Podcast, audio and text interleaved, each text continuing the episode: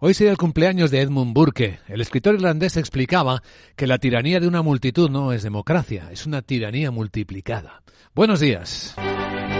Viernes decimosegundo día del mes de enero año 2023. Los sonidos de otro conflicto bélico son los que hoy nos inquietan en el comienzo del día. Ha ocurrido entre el Mar Rojo y Yemen.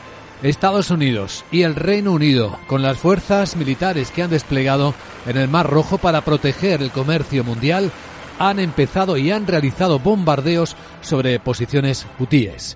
La tensión es creciente, Irán ya ha protestado, el mismo Irán que envió una corbeta a la zona que en las últimas horas había detenido a un carguero estadounidense con petróleo, que supuestamente decía Irán había sido embargado ilegalmente a los iraníes.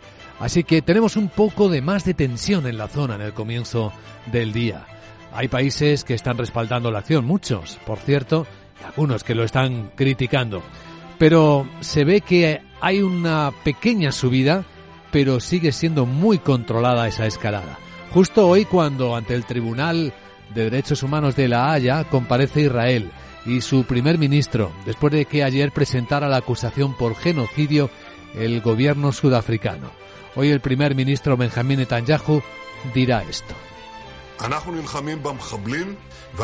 Combatimos a los terroristas y combatimos las mentiras, pero hemos visto un mundo al revés en el que se acusa a Israel de genocidio, en un momento en el que está luchando contra el genocidio. Israel está luchando contra terroristas asesinos que cometieron horribles crímenes contra la humanidad. Ese será otro foco del día. Y luego tenemos en los mercados un comienzo de viernes y un fin de semana bursátil con datos en China. Y no han sido muy buenos. Se ha publicado la inflación, que en el caso de China es deflación.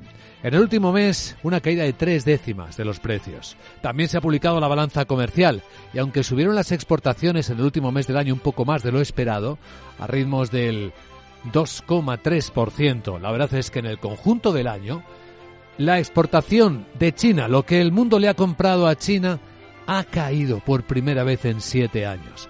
Un recorte del 4,6%. También cayeron las importaciones, el 5,5%. Y esto muestra cómo la expectativa que había de que la segunda economía del mundo, una vez que abriera después del cierre del COVID y permitiera más movimiento, pues no se ha recuperado como se esperaba.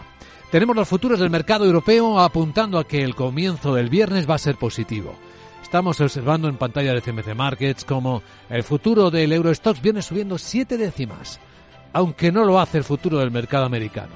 Una décima está recortando el SP en 4.809.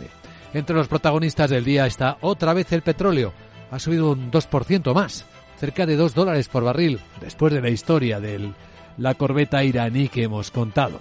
Así que tenemos hoy el precio del barril Brent en Londres pagándose a esta hora ya a 79 dólares. Y tenemos el Bitcoin como otro protagonista después del estreno ayer de los ETFs en Estados Unidos sobre Bitcoin al contado. Hoy está en 46.200 dólares el Bitcoin. Ayer llegó a tocar los 49.000. Hubo muchísima volatilidad que alcanzó incluso a las mineras. Algunas en recogida de beneficios llegaron a perder un 15% aunque en la crónica de caídas vuelve a estar Grifols, como bien saben, que no logró convencer a los analistas de que las acusaciones de Gotham City Research son inciertas del todo, que está consolidando información de empresas de una forma no muy transparente. Será otro de los protagonistas hoy aquí en Capital Radio, día en el que observaremos qué mensaje nos están trasladando los mercados y los bancos centrales. ¿Saben lo que dijo anoche en la 2 de la televisión pública francesa Christine Lagarde, la presidenta del Banco Central Europeo? Que ella cree que lo, lo más difícil lo hemos dejado atrás. Veremos si así es. Capital, la Bolsa y la Vida, con Luis Vicente Muñoz. Informe de preapertura de mercados en Capital Radio. Con la información de las pantallas de CMC Market Brokers vemos un comienzo, al menos solo un comienzo, tranquilo y alcista en las bolsas de Europa. Subidas que pueden ir entre la una y las dos décimas como poco, lo estamos viendo así la tendencia en el mercado alemán. En el Eurostock la subida mucho más animada, es del 0,7%, de 7 décimas. Está rozando ya los 4.500 puntos. El Eurostox En 4.809 está el futuro del SP americano, hoy con, sin embargo, contracorriente con un descenso de una décima. ¿Cómo viene el día, Sandra Torrecillas? Buenos días. Buenos días. Eh, pues las bolsas afrontan el último día de la semana con varios puntos de atención. Por un lado, eh, la tensión geopolítica tras esos ataques de Estados Unidos y Reino Unido contra objetivos militares hutíes en Yemen. Este sábado habrá elecciones presidenciales en Taiwán. Y de los datos eh, macroeconómicos, ya hemos conocido la inflación en Estados Unidos que ha subido más de lo esperado, peticiones semanales de subsidio por desempleo que siguen mostrando fortaleza del mercado laboral estadounidense y esos dos datos empañaron las esperanzas de que lleguen pronto recortes de tipos eh, de interés. Por otro lado, hemos visto descensos en Apple, eh, que se ha visto superada brevemente por Microsoft como mayor empresa por capitalización bursátil, y en China siguen las presiones deflacionistas, con un IPC que ha bajado por tercer mes consecutivo en diciembre, aunque las exportaciones han subido un poquito por encima de lo esperado. Hoy esperamos datos de inflación de diciembre en España y en Francia, y los inversores tendrán en cuenta también las palabras de Christine Lagarde, la presidenta del Banco Central Europeo, que está convencida de que lo peor de la crisis eh, inflacionista ha pasado y si se gana esa batalla, los tipos bajarán.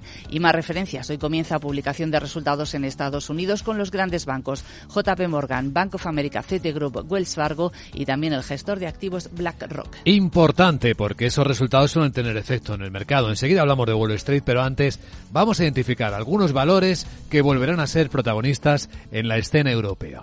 Día 4 de la crisis de Grifols. Laura Blanco, buenos días. Que es Grifols, Luis Vicente, la que necesita una transfusión, porque hagamos cuentas, 2.600 millones de euros de pérdida de valor de mercado de capitalización, más de un 30% de caída, y el mercado no le convence las explicaciones que este jueves dio su consejero delegado a los inversores. Scranton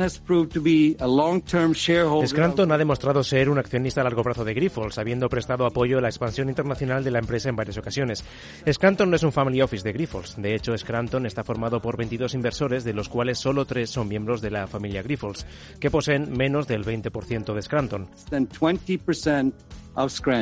En torno a Scranton, la compañía radicada en Países Bajos radica una de las preocupaciones. ¿Por qué Scranton se queda con el margen que genera el negocio del plasma cuando es Grifols eh, la que hace negocio con todo el plasma? Y segunda pregunta, a EMA y BPC. ¿Por qué Grifols consolida todo su EBITDA para bajar su ratio deuda-EBITDA, pero no consolida la deuda de estas dos empresas? Seguiremos informando.